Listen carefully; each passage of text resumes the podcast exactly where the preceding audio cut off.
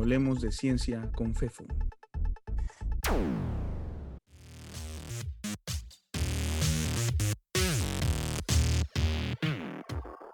Hola, soy Fefo y quiero agradecerles por escuchar el podcast de Hablemos de Ciencia con Fefo. Hoy quiero compartir con ustedes un tema muy interesante al que he titulado Una lucecita azul. Otro título posible podría ser El interior del sol. Como saben, en este espacio queremos hablar de ciencia, lo que en realidad nos permite hablar de cualquier cosa. Si tienen comentarios, quejas, sugerencias, peticiones, Pueden contactarme a través del blog de Hablemos de Ciencia. Eh, la dirección es fefino.com o envía un mensaje de correo electrónico a fefo.aranda.gmail.com. Y ahora hablemos de la lucecita azul.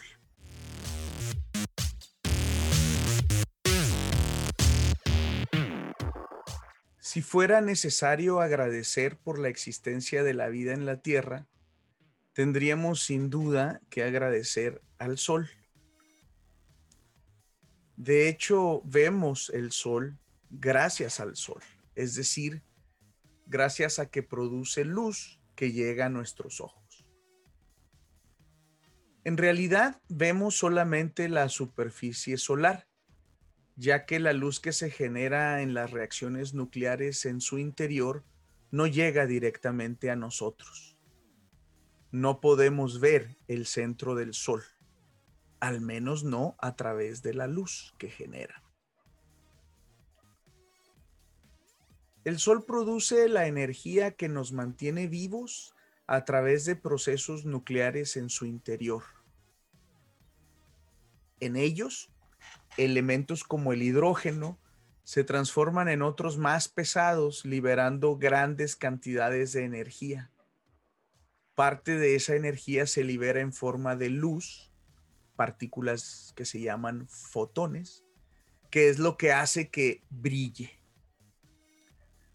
Los fotones generados en el centro del Sol son reabsorbidos y reemitidos por el mismo material solar muchas veces antes de que se pudiera pensar que alcanzaran la superficie y entonces salir en nuestra dirección.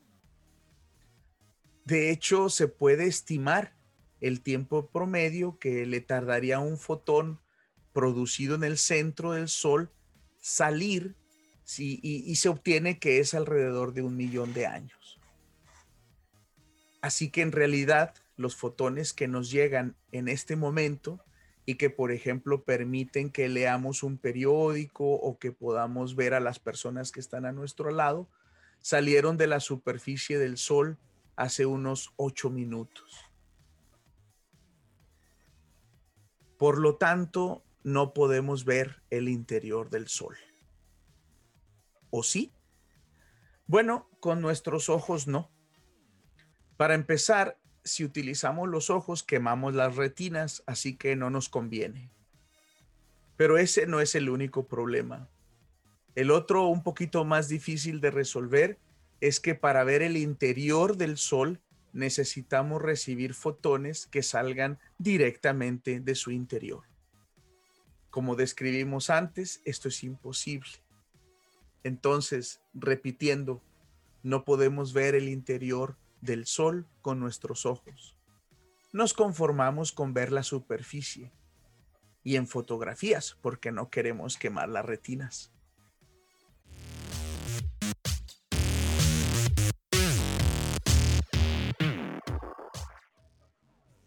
Somos necios.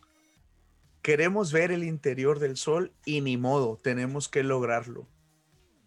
Pero, ¿cómo le hacemos?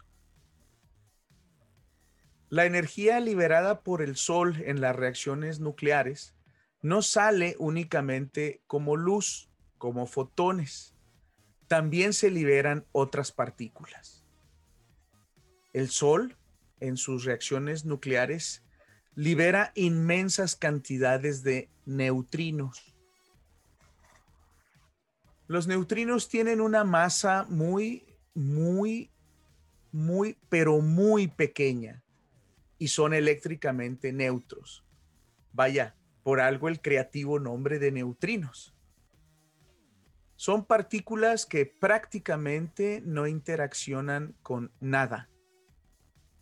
Al no interaccionar casi con nada, la gran mayoría de ellas salen del Sol sin ser molestadas por el material solar. A diferencia de los fotones que son absorbidos, reemitidos, reabsorbidos y luego reemitidos, y así por cientos de miles de años, los neutrinos salen directamente. El Sol es transparente para casi todos los neutrinos. Habrá por ahí algunos cuantos que interaccionen, pero en promedio casi ninguno. Esos neutrinos entonces salen del Sol y algunos en justo la dirección adecuada para pasar por la Tierra, que por cierto también es transparente para los neutrinos y pasan a través del planeta y de nosotros sin interaccionar.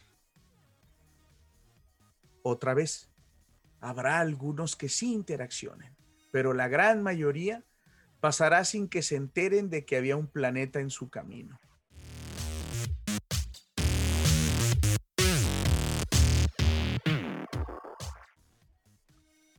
Para darnos una idea de cuántos neutrinos atraviesan la Tierra, consideremos lo siguiente. Cada segundo, por una superficie de un centímetro cuadrado, algo así como la superficie de una de tus uñas de, un dedo de tu mano, pasan alrededor de 100 mil millones de neutrinos producidos por el Sol. ¿Cómo sabemos todo eso?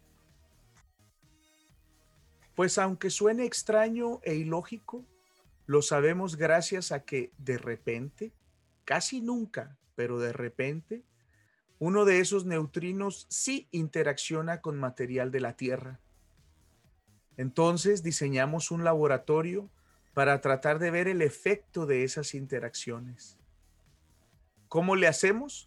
Muy sencillo necesitamos un tanque de algún material con el que el neutrino deba interaccionar, eh, como casi no lo hacen, para tener al menos un poco de probabilidad de suerte, necesitamos el tanque más grande posible. ¿Qué significa que interaccione? Significa que el neutrino, al pasar por el material contenido en nuestro tanque, chocará con alguno de los átomos de ese material y generará partículas cargadas, como por ejemplo electrones, que saldrán a una velocidad muy alta, mayor a la velocidad de la luz en ese medio. La luz en el agua, por ejemplo, viaja más lentamente que en el vacío. Cuando esto suceda, la partícula superveloz emitirá una radiación, luz, muy específica que podemos ver con algún tipo de detector de luz que obviamente tendremos que poner en las paredes de nuestro tanque. Así de sencillo. ¿Qué material utilizamos para llenar el tanque? Pues como necesitamos ver la luz que se generará de las posibles colisiones, utilizamos algo transparente a la luz, agua.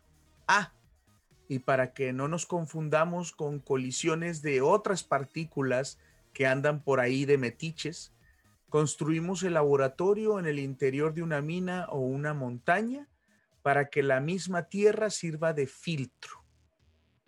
Así, con suerte y con un tanque cilíndrico de unos 40 metros de diámetro en su base y otros 40 de altura, rellenado en sus paredes con alrededor de 6.000 detectores de luz, podremos ver unas cuantas decenas, quizás centenas de neutrinos cada año. Sí, decenas o centenas. Sí, aunque cada segundo pasen 100 mil millones por centímetro cuadrado. Conclusión. Para ver el Sol necesitamos un tenue destello de luz azul dentro de un tanque de agua en el interior de una mina. Si esto no es bello, no sé qué podría serlo.